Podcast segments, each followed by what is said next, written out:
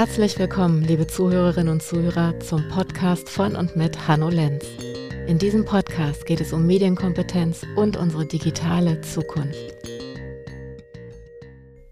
Hallo zusammen, ich begrüße euch sehr herzlich zu einer neuen Episode unseres Schutzraum-Podcasts. Heute in der Sommerpause gibt es wieder eine kurz und bündig Folge und zwar möchte ich darauf eingehen, was ich als Elternteil genau beachten sollte, wenn mein Kind das erste Smartphone bekommt. Gerade jetzt bekommen viele Kinder ihr erstes Smartphone, weil ein neues Schuljahr beginnt oder sogar die Schule gewechselt wird, was für viele Eltern der richtige Zeitpunkt ist, das Kind mit einem Smartphone auszustatten. Wenn man sich das vorstellt, dass ein Smartphone heutzutage ein Hochleistungskomputer ist im Gegensatz zu den Rechnern, die 1969 mit zum Mond geflogen sind. Wir waren doch auf dem Mond, oder? Klar, waren wir. Dieses Rechenzentrum in der Hosentasche bringt unglaublich viele Vorzüge mit sich, aber auch Gefahren, die wir manchmal unterschätzen. Häufig werde ich gefragt, wann denn der richtige Zeitpunkt ist, dass mein Kind ein Smartphone bekommen soll.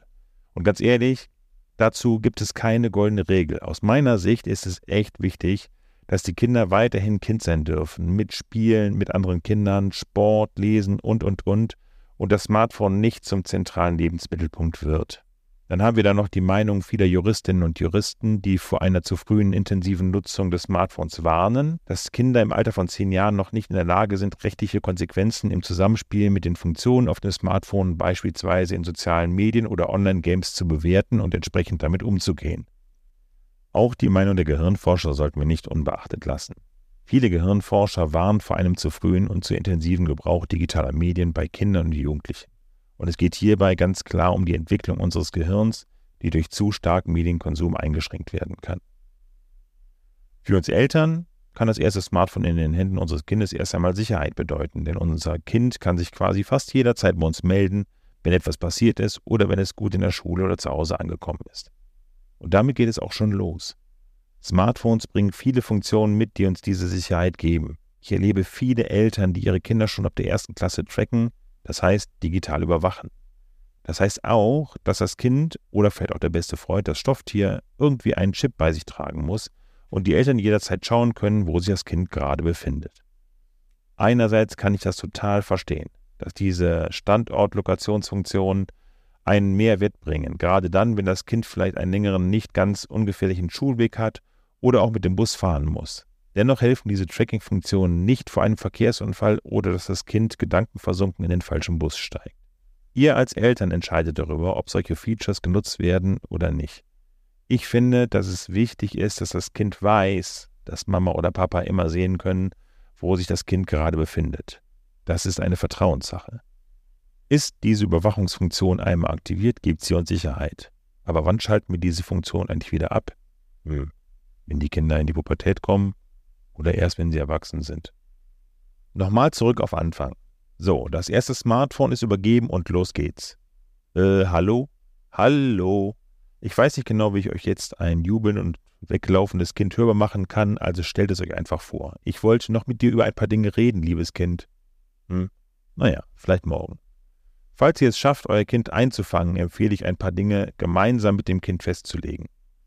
Bevor wir nun ein bisschen tiefer in das Thema Vereinbarung und Regeln einsteigen, möchte ich euch an dieser Stelle ein paar sehr gute Initiativen im Internet nennen, wo ich als Vater und auch als Ratgeber immer wieder wichtige Informationen erhalte rund um das digitale Leben unserer Kinder. Das eine ist die Initiative clicksafe.de. ClickSafe ist eine EU-geförderte Initiative, um die Online-Kompetenz der Menschen zu fördern. Dort findet ihr auf quasi alle Fragen, die ihr rund um das Thema soziale Medien, Gefahren und Trends, Online-Gaming etc. habt, alles. Dann haben wir noch schauhin.info, auch sehr zu empfehlen. Diese Website bietet aktuelle News aus der Medienwelt, Hintergrundwissen zur Medienerziehung sowie konkrete Tipps für den Familienalltag mit Medien. Darüber hinaus gibt es noch viele weitere tolle Initiativen, mit manchen arbeiten wir als Schutzraum sogar zusammen. Hier ein Tipp, unser erster Podcast handelt von Cybermobbing. Hier sind wir im Gespräch mit Uport, einer gemeinnützigen Initiative gewesen, die sich um Kinder und Jugendliche kümmert, die über das Internet gemobbt werden. Weitere aus unserer Sicht wertvolle Initiativen nennen wir auch in unseren Show Notes. Es gibt wahnsinnig viele Themen, mit denen wir uns als Eltern beschäftigen müssen, die wir heute nicht alle besprechen können. Heute starten wir erstmal damit, wie wir einen konfliktfreien gemeinsamen Umgang mit unseren Kindern zum neuen Smartphone hinbekommen. Am Anfang sollten wir uns viel Zeit nehmen, um mit unserem Kind unsere Werte, so etwas wie zum Beispiel Vertrauen, Ehrlichkeit, Respekt und Wertschätzung zu diskutieren, Regeln für die Smartphone-Nutzung festzulegen und lernen, was unsere Kinder am Smartphone fasziniert und auch über Konsequenzen sprechen, wenn die Regeln nicht eingehalten werden. Ich empfehle von Anfang an vertrauensvoll an die Sache heranzugehen, das heißt gemeinsam mit dem Kind Sachen entdecken und weniger heimlich das Handy schnappen und private Chats lesen. Starten wir mit den Sicherheitseinstellungen, die generell an einem Smartphone getroffen werden sollten, denn es gibt unterschiedliche Gefahren wie Viren, spionierende Apps, die auch mehr Daten auslesen, als sie eigentlich benötigen. Dann gibt es Datendiebstahl und natürlich auch Überwachung, beispielsweise von Standorten oder Netzwerken, in denen wir uns befinden. Genau wie ein Computer sollte auch das Smartphone sicher gemacht werden. Gemeinsam solltet ihr mit eurem Kind die Sicherheitseinstellungen einrichten. Ein Passwort oder eine PIN ist immer wichtig, damit das Smartphone vor fremden direkten Zugriff geschützt ist. WLAN und Bluetooth sollten nur dann eingeschaltet werden, wenn es unbedingt nötig ist. Zusätzlich sollten die Sicherheitseinstellungen auf dem Smartphone so eingestellt sein, dass am besten alle Geolokationsfunktionen, also Standorte, oder Informationen zu Standorten deaktiviert sind. Und ihr solltet mit einem eigenen Passwort versehen die Altersbeschränkung auf dem Smartphone einstellen, dass eben nur Apps und Informationen angezeigt werden, die für das Alter entsprechend empfohlen werden. Weiterhin macht es Sinn, das Handy des Kindes in die Familienfreigabe, das ist bei Android und Apple möglich, zu nehmen. Von dort könnt ihr dann über eure Smartphones fast alles steuern und gegebenenfalls auch kontrollieren. Aber wie gesagt, alles gemeinsam mit dem Kind. Ich kann auch sehr empfehlen, die Funktion des Handys gemeinsam mit dem Kind durchzugehen. Das ist dann auch wichtig, wenn irgendwann mal soziale Medien wie TikTok, Snapchat oder Instagram installiert werden, dass ihr dann gemeinsam die richtigen Einstellungen zur Privatsphäre trefft. Es gibt ganz viele Gefahren und Risiken, die auf das Kind über das Handy oder den Computer einwirken können.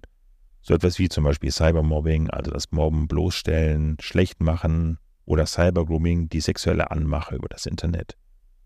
Besprecht auch das Recht am eigenen Bild. Das ist wichtig, dass wir stets die Personen um Erlaubnis fragen, von denen wir ein Foto machen wollen. Bekommen wir die Zusage, dass ein Foto geschossen werden darf, bedeutet das nicht direkt, dass dieses Foto sofort in soziale Medien hochgeladen werden darf. Hierzu braucht es eine weitere Genehmigung. Regelt die zeitliche Nutzung. Hier gibt es klare Empfehlungen wie beispielsweise maximal 60 Minuten bei Kindern zwischen 7 und 10 Jahren. Und das bitte nicht täglich. Bei Kindern zwischen 11 und 13 Jahren sollen maximal 90 Minuten am Tag mit Medien verbracht werden. Dazu gehört nicht nur das Smartphone, sondern auch die Spielekonsole und der Fernseher. Also nicht 90 Minuten Handy, dann 90 Minuten Wii, dann 90 Minuten Blaze und so weiter. Nein, insgesamt. Hier sollte man auch ein bisschen differenzierter darauf achten, was mein Kind denn da genau macht. Denn eine Stunde Online-Schach ist aus meiner Sicht nicht ganz so schlimm wie eine Stunde Fortnite. Auch bei Hörspielen würde ich eher ein Auge zudrücken. Dann solltet ihr inhaltliche Regeln für die Nutzung des Handys festlegen. Hierzu kann ich euch zu einem Mediennutzungsvertrag raten. Den gibt es auch im Internet und in unseren Shownotes wird darauf verlinkt. In diesem Vertrag regelt ihr Themen wie zum Beispiel das Verhalten gegenüber anderen Menschen.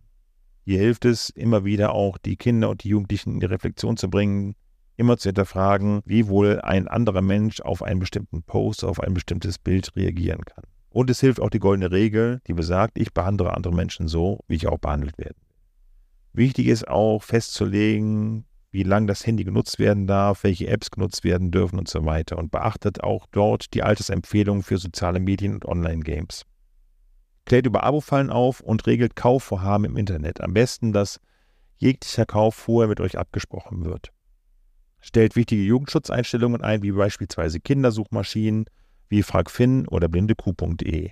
Das ist deswegen wichtig, weil wenn die Kinder über diese Suchmaschinen Sachen versuchen herauszufinden, dass nur kindgerechte Inhalte angezeigt werden. Klärt über Recht und Gesetz auf. Das ist natürlich ein bisschen altersabhängig, jedoch immens wichtig. Und ich empfehle, dass jede neue App, sei es ein soziales Medium, sowas wie TikTok, Snapchat, Instagram oder ähnliches, oder ein Online-Game, vorher mit euch besprochen werden und ihr dann gemeinsam die Privatsphäre und die Sicherheitseinstellungen einrichtet. Macht euch zum Hauptansprechpartner, falls euer Kind Fragen hat, zur Handynutzung, zu bestimmten Apps, zu Verhalten anderer Menschen und dann könnt ihr in Ruhe erläutern, was bei Problemen auch dann der beste Weg ist. Neben diesen ersten Empfehlungen möchte ich euch auf weitere wichtige Regeln hinweisen. Diese sind etwas übergreifender zu sehen, jedoch essentiell, da die Kinder sehr schnell mit schwerwiegenden Gefahren in Verbindung kommen können. Die Vereinbarungen und Regeln, auf die ich gleich zu sprechen komme, findet ihr auch in unserem Abgemacht-Spiel. Das ist ein Kartenlegespiel zum Thema Medienkompetenz, das wir entwickelt haben. Du kannst es auf unserer Internetseite schutzraum.info bestellen. Ich schreibe es aber auch nochmal in die Show Notes. Es hilft genau zu diesem Zeitpunkt, wo ein Kind das erste Smartphone bekommt, zum Festlegen der wichtigsten Regeln. Und diese Regeln zu erspielen, hilft auch meist für einen konfliktfreieren Umgang miteinander. Hier ein paar Beispiele. Persönliche Informationen behalte ich für mich. Es kann natürlich sehr häufig vorkommen, dass sowohl Erwachsene wie auch Kinder und Jugendliche übers Internet von anderen Menschen befragt werden, wie sie heißen, wo sie wohnen und ähnliches. Und es ist dringend zu raten, eben keine persönlichen Informationen preiszugeben, gerade weil wir auch vielleicht bestimmte Personen gar nicht einschätzen können bzw. kennen. Und es gibt auch das Recht auf informationelle Selbstbestimmung, was dies unterstützt, dass ich entscheiden darf, wem ich Informationen gebe und wem nicht. Eine weitere wichtige Regel ist, ich treffe mich nicht mit Leuten, die ich über das Internet kennengelernt habe. Man lernt jemanden über das Internet kennen, vielleicht auch über ein soziales Netzwerk oder einen Chatraum eines Online-Spiels und man chattet miteinander, unterhält sich über einen Sprachdienst. Es kommt häufig vor, dass fremde Personen vorgeben, jemand Bestimmtes zu sein, der sie in Wahrheit aber gar nicht sind. Und das ist halt total gefährlich. Und diese Personen, das sind meistens erwachsene Personen, die etwas von Kindern und Jugendlichen wollen, versuchen Vertrauen aufzubauen, Kontakt aufzunehmen und schlimmstenfalls auch sich physisch treffen zu wollen. Und das ist halt total gefährlich. Deswegen kann ich nur dazu raten, dass man sich nie mit Menschen trifft, die man über das Internet kennengelernt hat. Ich erzähle meinen Eltern, was mir merkwürdig vorkommt. Das hatte ich jetzt eben schon mal kurz angesprochen. Überschüttet euer Kind mit Vertrauen, dass es jederzeit den Mut hat, sich bei kniffligen Situationen an euch zu wenden und dass ihr gemeinsam darüber nachdenken könnt, wie man aus bestimmten Situationen oder Problemstellungen wieder herauskommt und auch die bestmögliche Lösung findet. Ich achte darauf, welche Bilder ich poste. Das ist fast schon ein selbsterklärender Satz, ich möchte trotzdem noch mal ganz kurz darauf eingehen, weil es so wichtig ist. Gerade dann, wenn die Kinder wenig Erfahrung haben mit dem Posten von Bildern, aber jedes soziale Netzwerk wie TikTok, Snapchat, Instagram oder ähnliches halt nutzen wollen, dass sie lernen, wie andere Menschen auf bestimmte Bilder reagieren und sich auch jedes Mal überlegen sollten, ob genau das Bild von mir oder vielleicht ein lustiges Bild über einen Freund oder eine Freundin unbedingt im Netz landen soll. In sozialen Netzwerken bearbeite ich zuerst die Einstellungen zur Privatsphäre. Warum ist das so wichtig? Wenn ich die Erlaubnis habe, ein soziales Netzwerk zu installieren, möchte ich auch am liebsten sofort loslegen. Meine Empfehlung ist, setzt euch kurz mit eurem Kind zusammen hin und stellt die Einstellungen zur Privatsphäre richtig ein. Der Vorteil eines Privataccounts ist, dass ich selbst als Person festlege, wer mir folgen darf und wer meine Posts anschauen darf. Habe ich einen öffentlichen Account, können alle fremden Menschen sozusagen sehen, was ich im Internet so mache. Es gibt noch weitere Vereinbarungen und Regeln, die für unsere Kinder wichtig sind, wie zum Beispiel, ich verwende einen Nickname bei Online-Spielen, ich fotografiere Leute nur mit ihrer Erlaubnis, bei den Hausaufgaben und in der Nacht lege ich mein Handy weg oder ich spiele nur Spiele, die für mein Alter geeignet sind. All diese Regeln und Vereinbarungen könnt ihr natürlich sehr gern mit unserem Spiel abgemacht erspielen oder in unserer Schutzraumbroschüre Schutzraum to go nachlesen. Diese Broschüre findet ihr auf unserer Internetseite. Es ist ein einfaches PDF-Dokument, das könnt ihr euch herunterladen und nachlesen. Neben den Regeln und Vereinbarungen findet ihr in der Broschüre auch weitere hilfreiche Informationen zu den Plattformen, die ich eben schon angesprochen habe, wie ClickSafe und Schauhin.info, wo wir Eltern also viele, viele Sachen nachlesen können und aber auch Links auf Internetseiten, die unsere Kinder gut nutzen können. Weiterhin findet ihr dort auch Hilfestellungen zum Einstellen einer Kindersicherung auf dem Computer oder auf dem Handy. So, wir sind jetzt am Ende unseres Podcasts angelangt. Für die nächsten Folgen haben wir wieder viele spannende Themen für euch mit tollen Interviewgästen. Und wenn euch unser Podcast gefällt, freuen wir uns natürlich wirklich sehr über positive Bewertungen oder Rezensionen. Am besten direkt hier in der App. Das motiviert uns, weiter an spannenden Themen zu arbeiten und immer mehr Menschen zu erreichen. Ich danke euch fürs Zuhören und wünsche euch alles Gute. Bis bald, euer Hanno. Tschüss.